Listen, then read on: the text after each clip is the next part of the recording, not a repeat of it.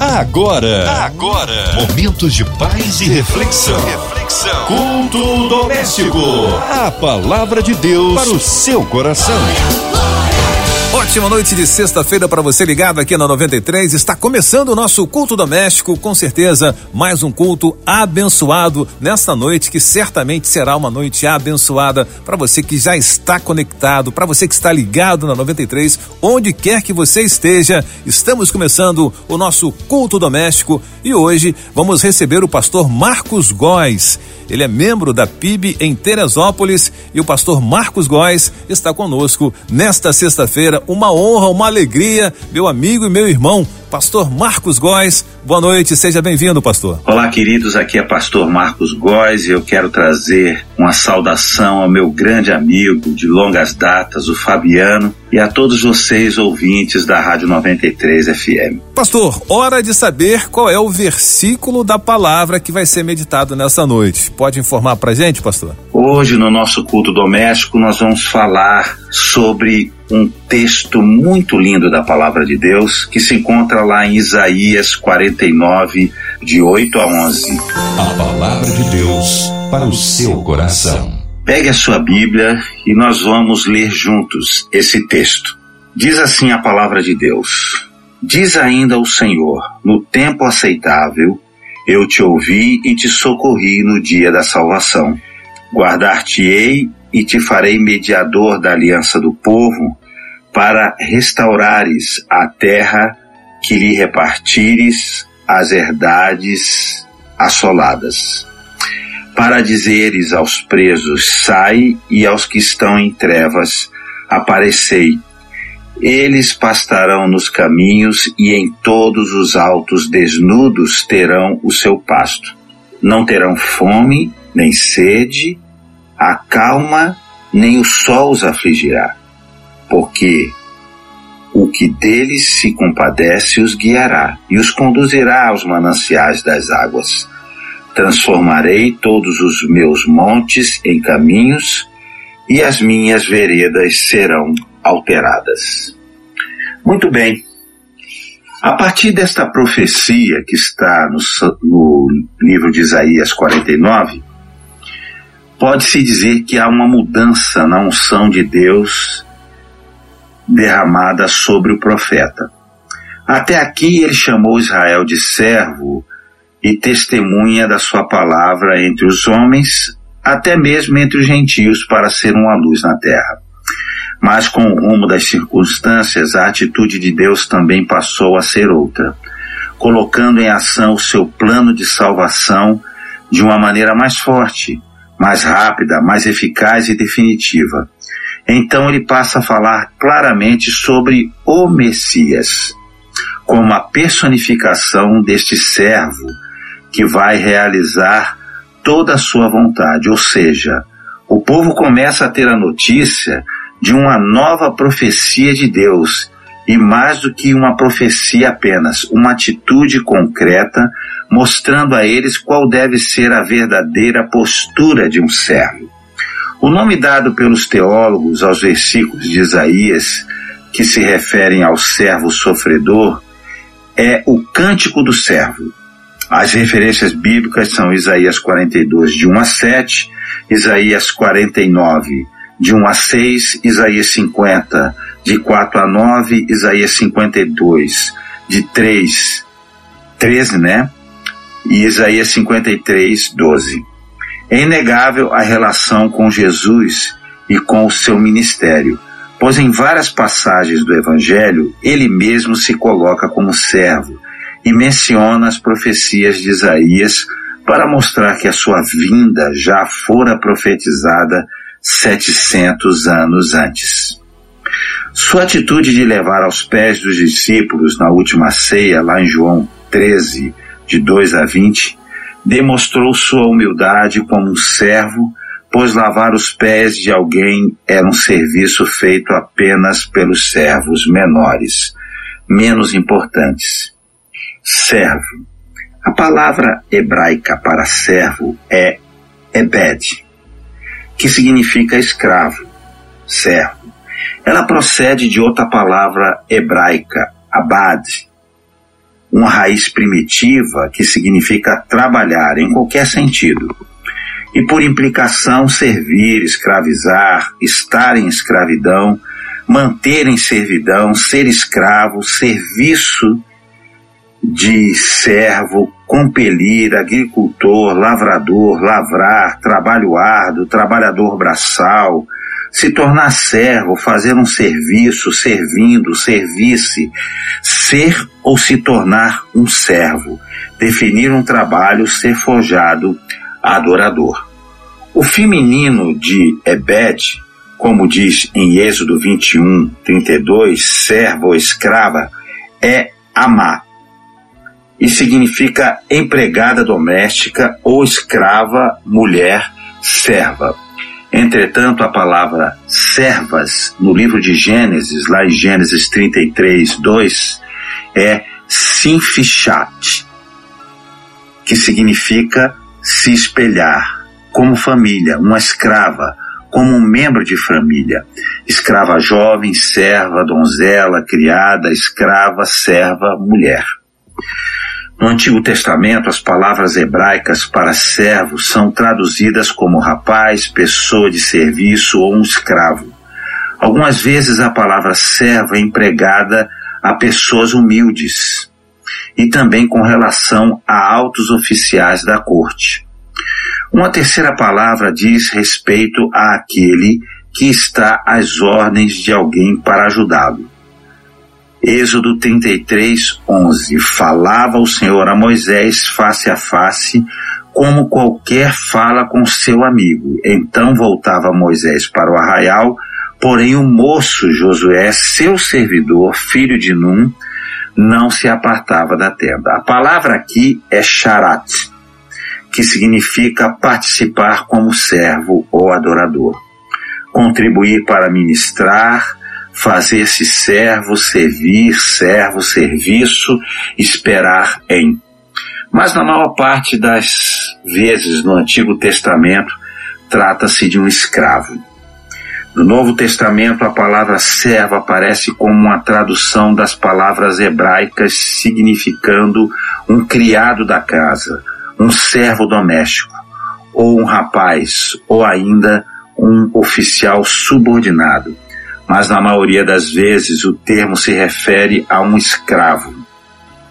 Lá em Lucas 16, 13, ninguém pode servir a dois senhores porque há de aborrecer-se de um e amar o outro, ou se devotará a um e desprezará o outro. Não podeis servir a Deus e às riquezas. Ninguém ou nem o servo significa um servo doméstico, alguém que reside na casa. Quando Jesus disse isso, ele não estava dizendo que era pecado, nem que para segui-lo era necessário ser pobre, e sim que nós não podemos ser escravos do dinheiro, das riquezas. O dinheiro é que deve ser o nosso escravo.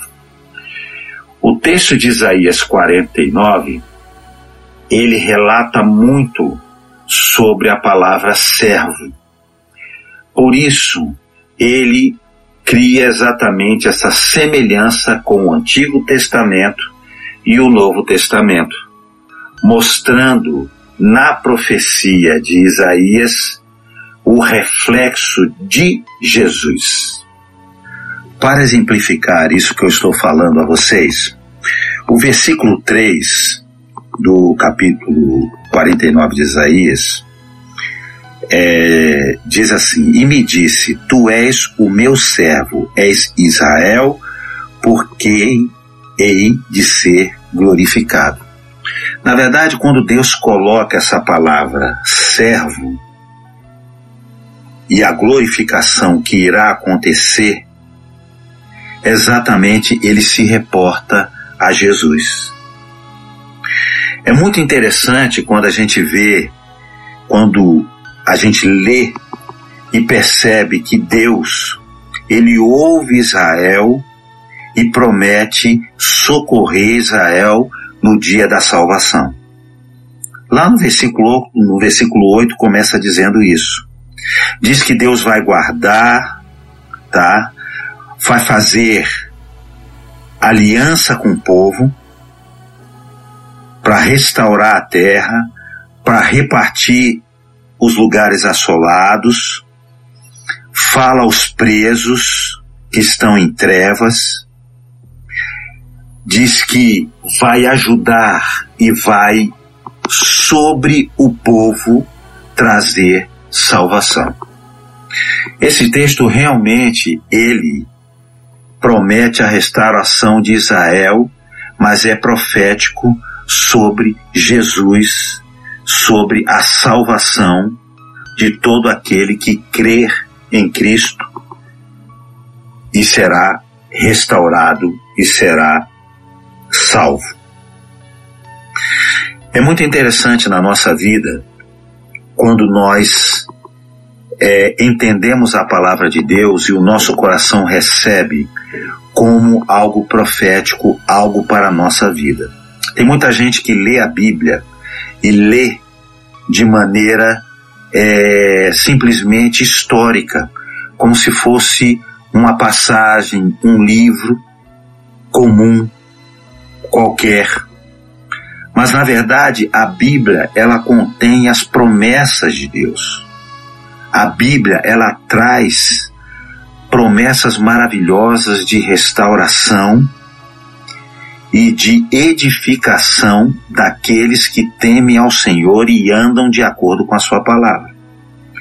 E esse texto é exatamente o profeta Isaías falando ao povo, para o povo servir ao Senhor e andar nos seus caminhos, porque receberão do Senhor o refrigério e o alívio.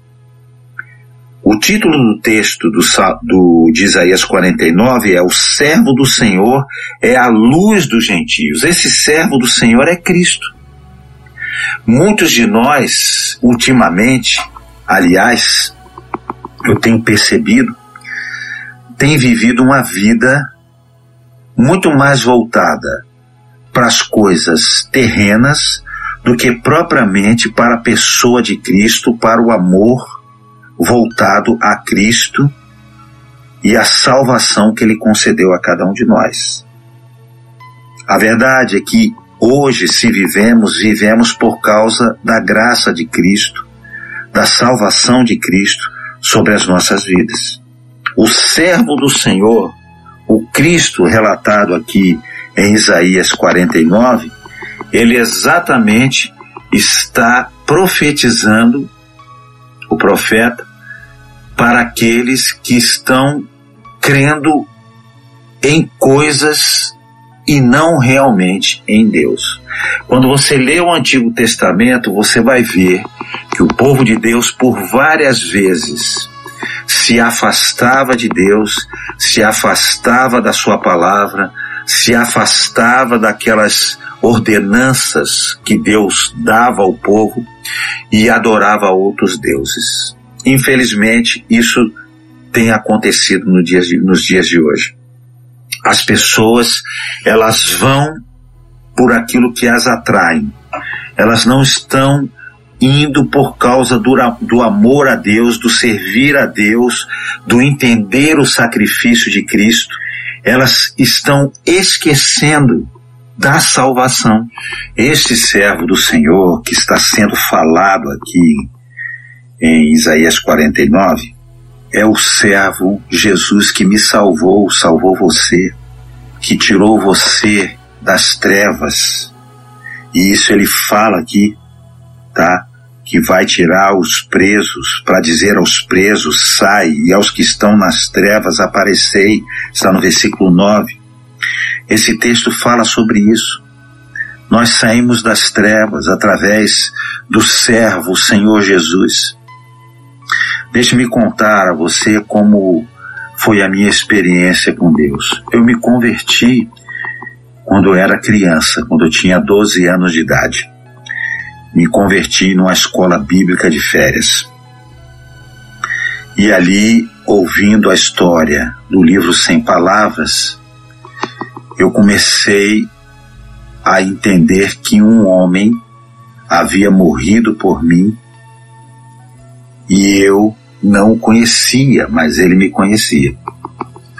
Então, eu comecei a perseguir a Jesus, a querer conhecer esse mistério de um homem que me amava tanto, que morre numa cruz, derrama o seu sangue, e que isso tudo ele fez porque eu que merecia estar ali.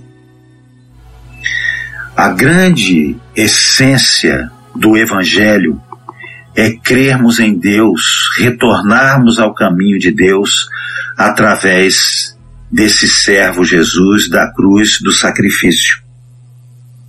Não adianta termos é, é, estratégias, coisas pirotécnicas, efeitos, cultos mirabolantes, se na verdade o centro não é Jesus, o Cristo, o servo de Deus, a luz dos gentios que morreu para salvar todo aquele que nele crê. Eu queria nesse estudo bíblico mostrar para você que a importância desse texto profético é para dizer para você hoje que está na sua casa, que está no seu carro, aonde você está ouvindo essa palavra, que você precisa voltar o seu coração para Cristo, que você precisa colocar a sua vida de volta no sentido e no caminho correto que é o caminho da palavra de Deus. A palavra de Deus, o próprio Cristo diz: sem mim nada podeis fazer. A palavra de Deus diz: buscai primeiro o reino de Deus e a sua justiça, e todas as coisas vos serão acrescentadas. É preciso entender que a nossa vida ela tem que caminhar na vereda de Cristo. Antigamente, acho que ainda hoje tem um livro chamado Em Seus Passos, o que faria Jesus. Será que nós realmente temos andado como Cristo gostaria que andássemos? Que é seguindo aquilo que ele ensinou como servo, como luz para a humanidade? Ou temos seguido aquilo que nos agrada? Muitos fazem assim, eles seguem a Cristo até o momento quando são confrontados. Quando são confrontados, eles se afastam, eles vão embora. Vão embora da igreja, se desviam, vão para o mundo. Por quê? Porque não querem pagar um preço que é o preço de seguir o que a palavra de Deus diz. Por isso que estamos nesse culto doméstico, para você e eu entendermos que não há libertação, não há bênção, não há prosperidade na vida. E quando eu digo prosperidade, não é só dinheiro, mas ter uma vida feliz, se nós não andarmos com Cristo, seguindo a Cristo e seguindo as suas ordenanças. Então eu acho muito bonito que a Bíblia ela se completa. Então ela está falando aqui em Isaías algo sobre Jesus que viria muitos e muitos anos depois, mostrando que é Ele que vai transformar todos os montes em caminhos e as minhas veredas serão alteadas. Quer dizer, o Deus que transforma caminhos, o Deus que muda a sorte daqueles que o amam, que o seguem, que realmente respeitam a Deus. Eu penso assim, quando nós não queremos andar com Cristo e andar de acordo com a Sua palavra, é muito difícil nós sermos realmente chamados como servos de Deus. Por isso, a minha palavra para você nesse culto é que você comece a reavaliar a sua vida. Comece a perguntar para você mesmo se você tem andado de acordo com a palavra de Deus. É muito difícil as pessoas se autoavaliarem.